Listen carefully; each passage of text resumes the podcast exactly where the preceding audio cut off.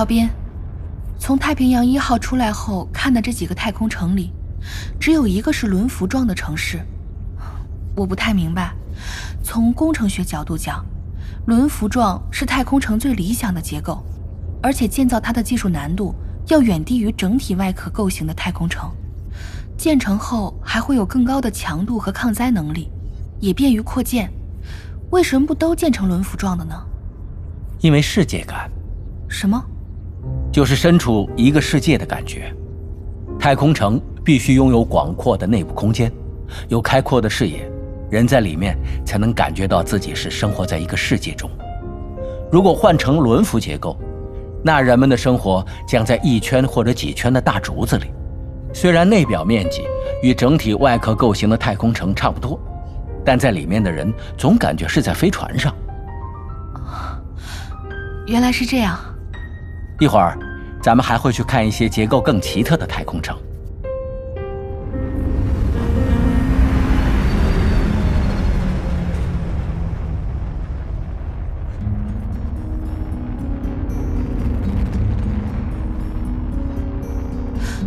哎这种细杆子也是太空城吗？对，它叫资源一号，有一百二十千米长，但直径只有三十千米。为什么它不绕着自己的长轴转，而是要翻着跟头转？这样就能在不同的层域形成不同的重力，方便不同的工业需求。因为只是工业城市，所以只有少数几层适合居住。在土星和天王星的城市群落，像这样的杆状城市还有好几个。它们可以从中部皎结在一起，形成十字形或星形的组合体。这样做是为了，为了营造更好的世界感。居民的流通空间变大了，也有利于经济发展。连通后的大气和生态系统成为一个整体，运行状态也更为稳定。现在最大的城市组合体在海王星，八座太空城中的四座可以同轴组合为一体，遇到打击的时候。可以在短时间内分解，有很强的机动能力。嗯，现在有多少人生活在掩体世界里？全部都算上的话，有九亿人。这是全部的人类了？差不多了。地球上还有少数不想搬、不怕死的人，听说他们过得都像国王一样，每个人都能住大庄园，甚至还拥有了自己的森林和湖泊。一开始也有一些掩体世界的居民跑回地球去怀旧。但随着黑暗森林打击的日益临近，去的人一天比一天少了。现在，每座太空城的政治地位相当于一个国家，四个城市群落共同组成太阳系联邦。原来的联合国现在叫联邦政府。整个地球世界目前只是太阳系联邦中的一个普通城邦了。没想到历史上的城邦时代会在太阳系的外围出现。咱们现在已经到了木星城市群落的最外侧了。你不觉得被木星一衬托，这些城市显得特别渺小、特别孤单吗？是啊，就像是山崖下的几间小屋子。我想起了一首民国诗人写的诗。哦，什么诗？太阳落下去了。山、树、石、河，一切伟大的建筑都埋在黑影里。人类很有趣的点了他们的小灯，喜悦他们所看见的，希望找着他们所要的。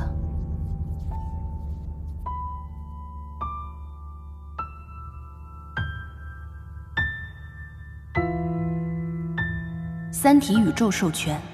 刘慈欣原著，喜马拉雅出品，七二九声空厂制作，《三体》广播剧最终季第八集《光速二号》。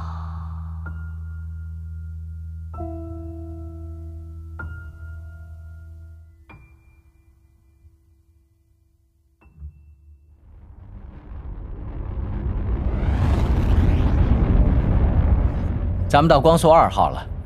离新环城不远了，那儿是我们的最后一站。它和光速二号城都在太空城群落的最外侧。光速二号是？啊，也是一座科学城。当时为了研究降低真空光速和黑域，建了两个基地，它就是其中之一。现在已经废弃了，能去看看吗？嗯，那我们从外面看一看吧，最好不要进去。有危险？有危险。太平洋一号也很危险，我们不是也进去了？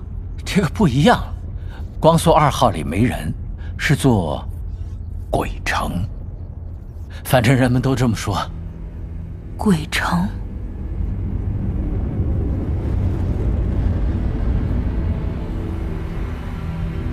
咱们到了，打开探照灯。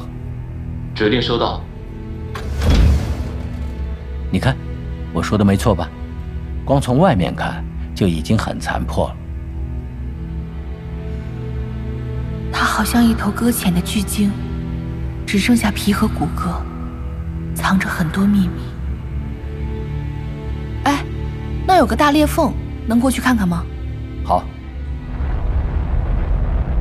是空的，它就是个空壳吗？不是，其实里面有东西。有什么？关闭探照灯。指令收到。还是一片黑啊！你再仔细看，里面闪着蓝光，是从城市的中部发出来的。那是什么光？那光是太空尘埃落入黑洞产生的。那里有一个黑洞吗？是的。现在距我们不到五千米吧，一个微型黑洞，史瓦西半径只有二十纳米，质量相当于木卫十三。这到底是怎么回事？啊说来话长啊。对降低真空光速的研究。几乎是与掩体工程同时开始的，国际社会投入了巨大的资源，他们专门在土星群落建立了光速一号科学城作为研究基地。但是研究进行了六十年，还是没取得什么突破。毕竟真空光速是宇宙的基本常数之一，改变它就等于改变宇宙规律啊。基础研究方面呢，唯一的成果是环日加速器的诞生，这是韦德的功劳。而它也直接导致了黑洞项目的实施。各位应该知道这样一个常识：如果想在真空中对光产生作用，最好的选择是引力场。不过，在实验室中产生局部强引力场是非常困难的，唯一可能的途径就是黑洞。而我们的环日加速器就可以制造微型黑洞。现在我宣布。黑洞项目正式启动，有请项目的首席科学家高卫。我是高卫。我和高伟共事过几年，这个人有很严重的自闭症，他极端孤僻，也从来没有与异性交往过。其实，也只有在这个时代，他才能在事业上取得那样的成功。不过，人家也就是拿他当高智力电池使用而已。他深受这种缺陷的折磨，也一直试图改变。好像是从广播纪元八年开始吧，他就一直从事降低光速的理论研究，很投入，以至于产生了一种奇怪的移情。光速，光速就像是我的性格，只要能够改变光速。也就能改变我自己。但真空光速确实是宇宙中最强硬的东西。降低光速的试验研究，就像是对光使用不择手段的酷刑。不管是打击它、扭曲它、折断它、压扁它，甚至是消灭它，但最大的成果也不过是在真空传播中改变了它的频率。光的速度还是纹丝不动，就像是一堵不可逾越的墙。不行没有希望了！他妈的，我不相信没有别的办法了。各位，如果真有造物主，他在创造宇宙时恐怕只焊死了一样东西，那就是光速。而对于高位，这种绝望又深了一层。在我冬眠时，他已经快五十岁了，还从没接近过女人。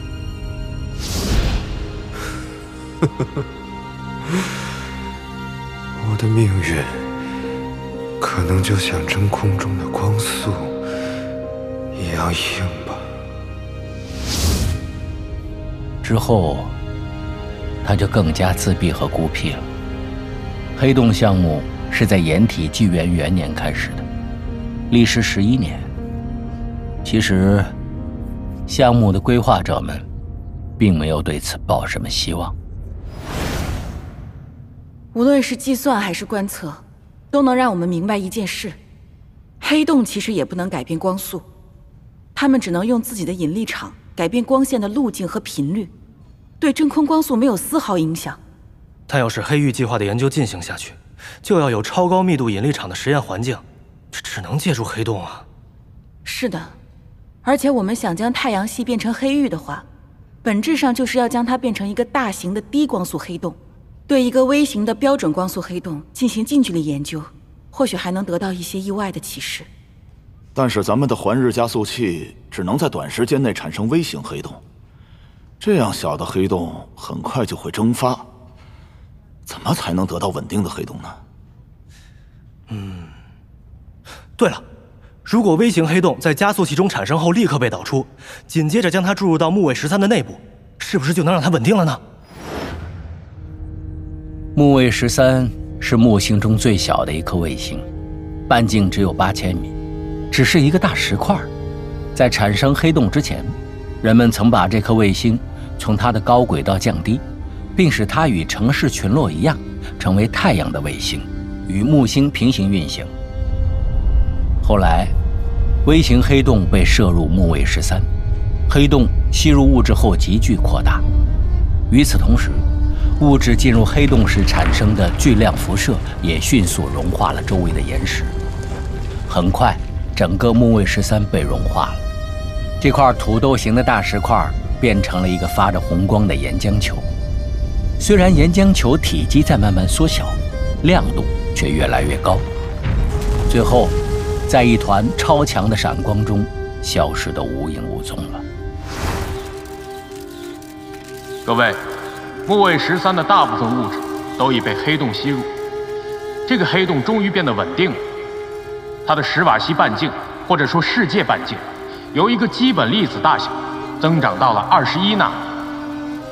我们将以黑洞为中心，建造一座名为“光速二号”的太空城，它将是一座空城，处于与太空连接的真空状态，不自转。人员和设备都可以进入那里，对黑洞进行研究。对黑洞的研究持续了很多年，这是人类第一次在实验室的状态下对黑洞样品进行研究，成果取得了不少，但这些对于降低真空光速都没有帮助。在黑洞样品研究开始后的第六年，高位遇难了。很遗憾地告诉各位，黑洞项目的首席科学家高位，在研究工作中产生的一次事故里。被吸入了黑洞。其实稍微有点常识的人都明白，高位被吸入的可能性微乎其微。假如太阳坍缩成黑洞，地球和各大行星将仍然在原轨道上运行，不会被吸进去。只有在十分靠近黑洞的范围内，它的引力才会显示出魔力。在光速二号中，黑洞周围有一张防护网，半径是五千米。研究人员禁止进入网内。木卫十三的原半径才八千米，黑洞在这个距离上的引力值，与以前站在木卫十三上的感觉差不多。引力是非常微小的，人完全可以用太空服上的推进器逃脱，所以高位不太可能是被吸入的。哎，高位，你可趴在防护网上整整一天了。黑洞有那么好看吗？哎呀，我说啊，改变不了光速，也不是你一个人的责任，不用太沮丧。这可是木卫十三呢，竟然只有二十一纳米了，在它的起点里，所有的宇宙规律都是失效的。你听到了吗？嗯，听到什么呀？黑洞在说话，我能读懂它发出的信息。没有人看到高位被吸入的过程。他是黑洞项目的主要物理学家之一，有打开防护网入口的口令。他肯定是进去了，一直飘向黑洞，一直接近到黑洞的引力使他无法返回的距离。他也可能只是想近距离看看这个让自己迷恋的东西，也可能是决定进入那个宇宙规律不起作用的起点来逃避这一切。以后的事情就很诡异了。天哪！你们看，我发现了什么？这是高位。高位被吸入后，人们用遥控显微镜观察黑洞。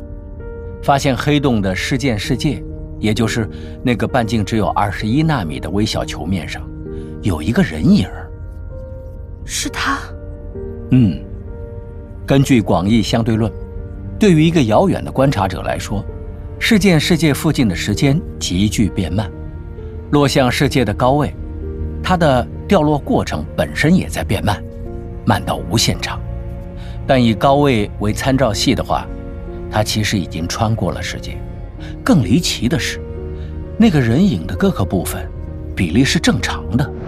高位的身体结构应该没有遭到破坏，他或许还活着。我也相信，他还活着。于是，保险公司拒绝支付死亡保险金。这时，有一个女人突然向法院提出了法庭诉讼。我要求世界科学院立刻停止对该黑洞样品的研究。到目前为止，远距离观察已经没有什么可做的了。进一步的研究必然要对黑洞进行作用，比如让实验物体进入黑洞，这就要产生大量的辐射，还可能对世界附近的时空环境产生扰动。如果高位还活着，这就可能危害到他的生命。这个女人没有胜诉，但由于各方面的原因，对这个黑洞样品的研究还是终止了。光速二号也完全荒废。现在只能等待这个黑洞蒸发掉，估计还需要半个世纪。那个女人是不是？对，她暗恋高位。可惜高位一直不知道这事儿。后来那个女人还常到这里来，用电波或中微子向黑洞发信息，甚至还写了一大幅标语蒙到防护网上表达爱意。不知道下落中的高位能否看到啊？不过，从他自己的参照系来看，他已经穿过了世界，进入了起点。反正这事儿挺纠结的。那团蓝光里，可能有一个人正在时间停滞的界面上永恒的坠落。他在这个世界的视角中还活着，在他自己的世界，却已经死了。世界上竟有着这么多奇怪的命运。和无法想象的人生，你有没有觉得，黑洞刚才眨了一下眼？啊？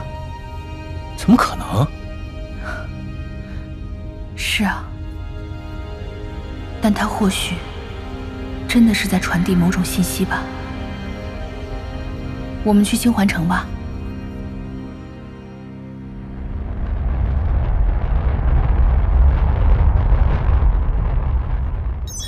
这里是太阳系联邦舰队，请停止前进并通报身份。我是曹斌，我把程心博士带来了。程博士您好，我是联邦总统的特使布莱恩，有些话希望和你面谈，请求对接。哦，好。准备与前方巡逻艇对接。指令收到。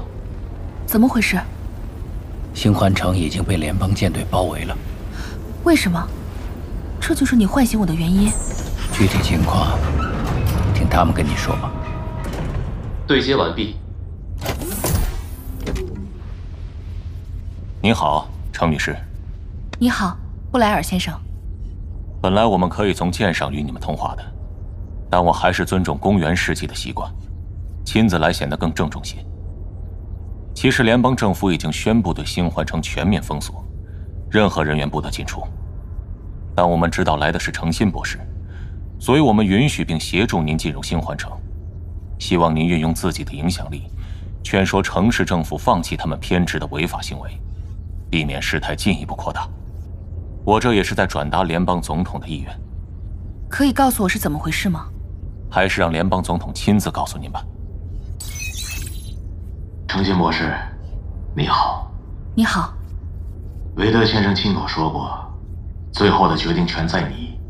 我们并不完全相信他的话，但还是对你寄予很大希望。很高兴看到你还这么年轻。但就这件事而言，你真的是太年轻了。总统先生，韦德到底做了什么？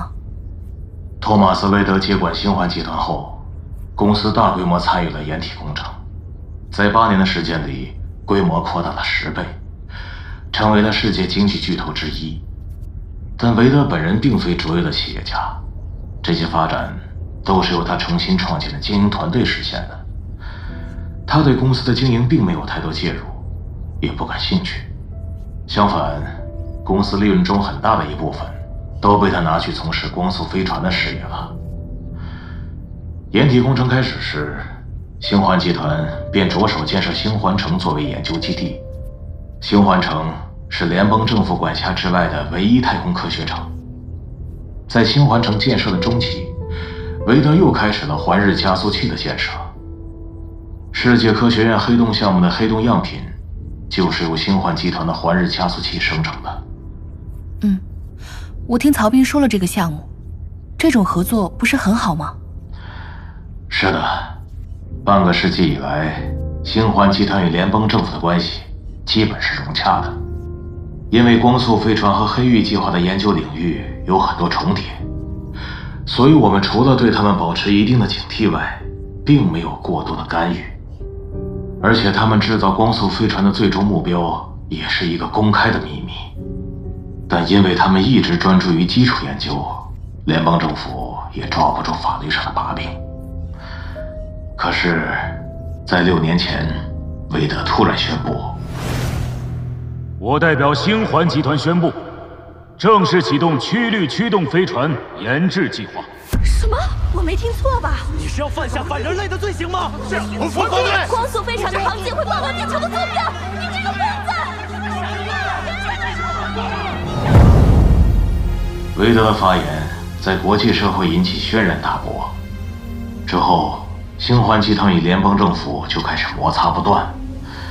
经过反复谈判，星环集团终于做出了承诺。好吧，当曲率发动机进入实质性试验阶段时，我可以将试验基地移至距太阳五百个天文单位的外太空，以免航迹提前暴露地球文明的位置。但是联邦政府认为，这远远不够。研究光速飞船本身就是对联邦宪法和法律的粗暴践踏。光速飞船带来的危险，并不仅仅是航迹，它可能是掩体世界刚刚安定下来的社会生活又出现动荡，这是绝对不能容忍的。我提议，由政府接管星环科学城和环日加速器，全面停止星环集团与曲率驱动有关的理论研究和技术开发。并对星环集团今后的活动进行严格监督。鉴于联邦政府的态度，我代表星环公司正式宣布：星环城脱离太阳系联邦独立，不再受联邦法律制约。对于星环城的独立声明，国际社会本来是不以为然的，觉得他这是自不量力。因为虽说现在的联邦舰队与上个时代相比规模大大减小，但对于太空城仍占有绝对优势。而且按照联邦法律，城市不得拥有太空武装力量，只能建立有限的国民警卫队，完全不具备太空作战能力。掩体世界的经济高度一体化，任何一座太空城市都不可能承受两个月以上的封锁。所以，程博士。我希望你可以劝说韦德放弃他的独立宣言，这对双方都有好处。我明白了，谢谢你。那么我也先回去了。你们可以继续驶向星环城。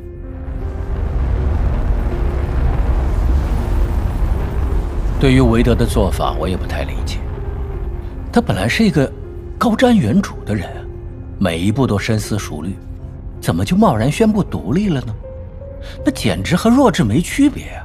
这不是给联邦强行接管星环城提供口实吗？我和他谈谈吧。减速。指令收到。你看外面那个圆环。这个圆环有点像蓝色空间号他们发回来的四维空间魔戒。这是什么东西？这就是环日加速器。这么小，看上去直径也就两百米吧。啊，对不起啊，我说的不准确。那只是环日加速器的一个加速线圈，这种线圈有三千两百个，间距大概有一百五十万千米，在木星轨道上环绕太阳一圈。被加速的粒子不是在这个环里运行，而是从环中间穿过，被线圈产生的力场加速，飞向下一个线圈，再被加速，可以这样绕太阳一圈或几圈。哦，原来是这样。我还以为环日加速器是围着太阳建了一圈管道，那可是上帝工程，做不到的，也没那个必要。嗯，对，在地球陆地上的加速器管道是为了让粒子在真空中运行，而在真空的太空中，粒子加速器是不需要管道的。被加速的粒子可以在太空中飞行，从这个加速线圈。飞向另一个，别看了，下一个线圈在一百五十万千米之外，相当于地球到月球距离的四五倍，看不到。这是真正的超级加速器，能把粒子加速到宇宙大爆炸时的创世能量。粒子的加速轨道附近是严禁航行的，但几年前一艘运输飞船误入了加速轨道，被已经加速的粒子束击中了。那那艘船瞬间气化。这个加速器的总设计师是毕云峰，是他。毕云峰，他就是提醒警方韦德有可能会暗杀你的那个人，曾经是世界上最大的粒子加速器的设计师之一。创造一个黑域，我们会付出怎样的代价？我们就真的成了无故事王国，永远无故事了。过去这六十多年。碧云峰为这个工程工作了三十五年，其余的时间在冬眠，去年才刚醒，岁数比我大了不少。但这个老家伙是很幸运的，一个在公元世纪的地球上造加速器的人，三个世纪后又造了一个环绕太阳的加速器。人生如此也是很成功了。不过这个老头很偏激，是个支持新环城独立的狂热分子。是不是科学界的人都比较支持新环城独立？是啊，很多向往光速宇宙飞行的科学家都把星环城当作圣地，即使联邦体制内的科学家，明里暗里也与星环集团有着大量合作，所以星环集团在基础研究的很多领域都处于领先地位。那，前面就是星环城了，轮辐型结构的城市。不怕缺少世界感吗？有人说，星环城不需要世界感。对于这里的人来说，他们的世界是整个星空。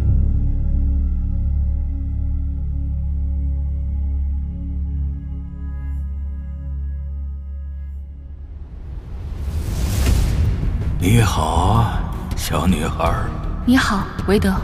我们。让你的一部分经历这伟大的时刻。反物质，你们是怎么造出来的？如果真的爆发战争，我们有胜利的把握吗？没有，但他们也没有，我们只能试一下了。立刻停止战争准备，停止一切抵抗。